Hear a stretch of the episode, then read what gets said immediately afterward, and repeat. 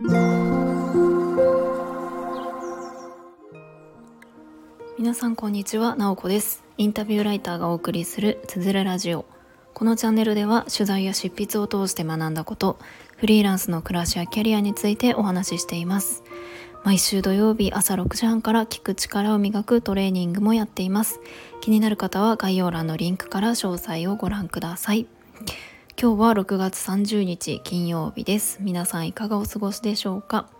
えー、6月最後明日から7月ですね。えっ、ー、と今日はちょっと遅めの配信となりました。ちょっとですねなんか最近頭痛が多くって夕方ちょっと、えー、寝てました。はい。で今は回復してきております。でですね最近というか今日あのノート記事を書きました、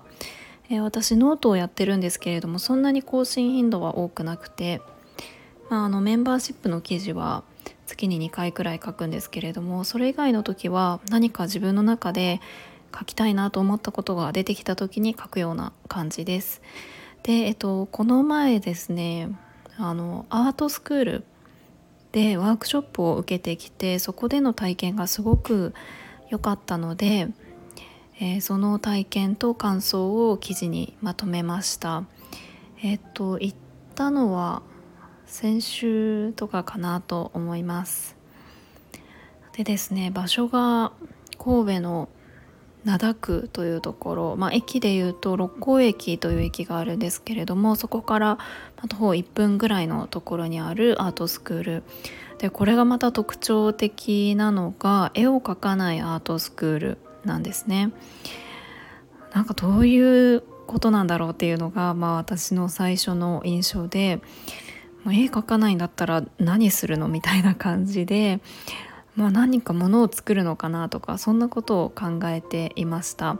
でたまたまですね友人があのこの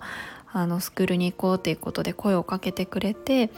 えー、行ってきました。もともとですね私、まあ、アートというのかなえーとまあ、学校で図工とか美術の授業ってありましたよねその授業はすごく好きだったんですあの絵を描いたりとかものを作ったりっていうのは好きででもやっぱりなんかだんだんとこう高校生とかになっていくと受験だったりとかあんまりその美術の時間って学校の中だと重視されないですよね。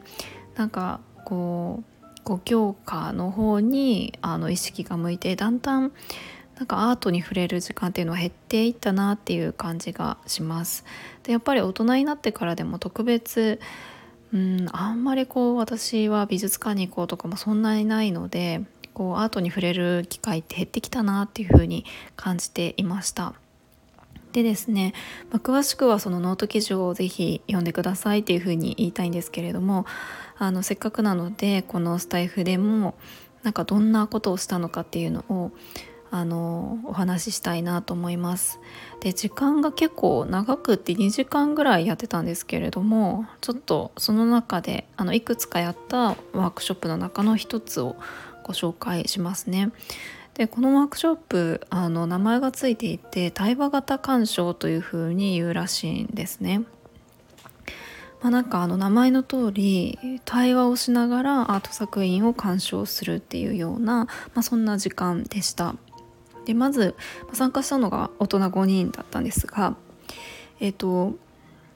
あの、まあ、ワークショップやってくれたのがパパンダさんという方でもともと電通でもう20年以上働かれていた方で今独立されているんですけれどもその,、まあ、あのパパンダさんがですねあのそのアートスクールの部屋のスクリーンに、まあ、一つのあの、まあ、有名なこう絵画作品をあの見せてくれるんですね、まあ、有名だと思うんですけど私はちょっとあの知らなくって初めて見たような絵でしたでまあその絵の情報は全くこう伝えられずにあのこの作品の中でどんなことが起きているでしょうかっていうふうに、まあ、問いを投げてくれるんですよね。それを、まあ、ちょっと1分ぐらい眺めてみてその後感じたことを自由にえー、シェアするみたいなそんな感じでした。でその絵はですね、えーとまあ、夜の時間帯で、まあ、月とか、まあ、星が描かれていてどこなんですかね？なんかすごくこう自然の中なのか真ん中にライオンみたいな動物と、えー、女性が横たわってる寝てるような感じの、えー、絵が描かれていました。でこうじっと見て、まあ、私はですねなんか季節というか気候が気になったんですよね。その横たわっている女性の服装は半袖なんですけれどもだからなんかあったかい心地よい感じなのかなと思ったら奥の方にはこうなんか雪山みたいな感じにも見えるようなそんなものが描かれていて、ま、夏っぽいけどどういう感じなのかなみたいなことを考えていました。まあ、そういうのを、えー、シェアしたりとかあとはその月がちょっと笑ってるみたいだなとか、えー、ライオンにこの女性食べられそうなんじゃないかなとか何かいろんなこう感じたことがそれぞれこう出るわけですよね旅の途中なのかなとか、まあ、そういうのを聞くと何て言うかあ私も同じことを感じたなとかこう言われてみてあ言われてみたら確かにそうかもとか逆にえそうかな？みたいなそう私はそう思わないなとかそういうのもあったりするんですよね。でまあこの対話型鑑賞を通して、まあ、まずですねその一つの作品をそこまでじっくり見たことってなかったなっていうのがもう一つありました。なんかじっくり見るとしてもその作品名とか作者とか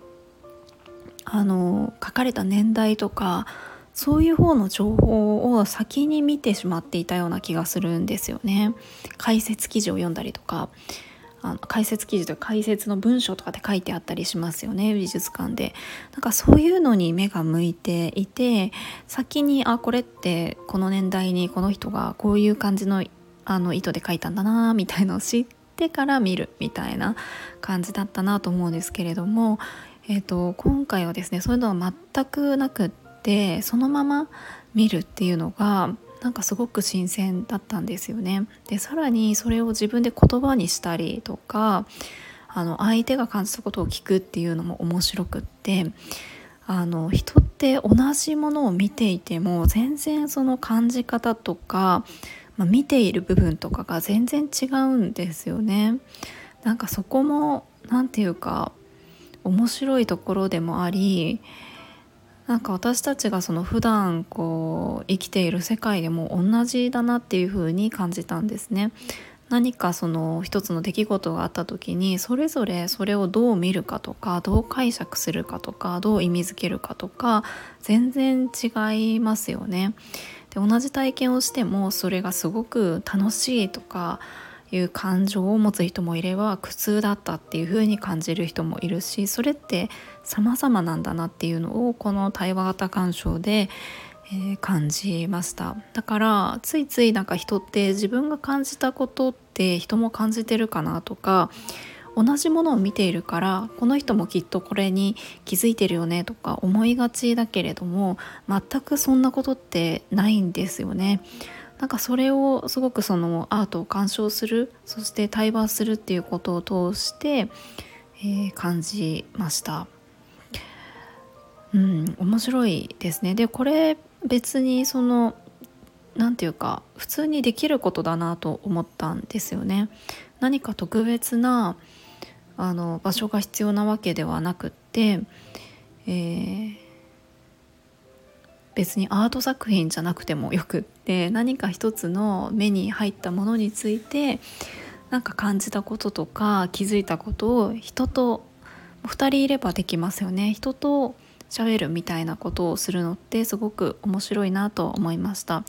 まあ、ただ一方でこのパパンダさんがいることでその時間がすごく豊かになるっていうのもあのすごくあったなと思いますやっぱり問いの投げ方問いを投げかけてくれる人ってすごく大切でえーとそのなんか絵を提示した時に何を言うかどう問うかみたいなことってすごく私たちのアウトプットに影響を与えると思うんですよね。えーと、この中でこう何が起こってるでしょうかっていう質問ってなんか、じっくり見たくなるというかこの作品の中で何が起こっていると思いますか？って聞くのとこの作品を見て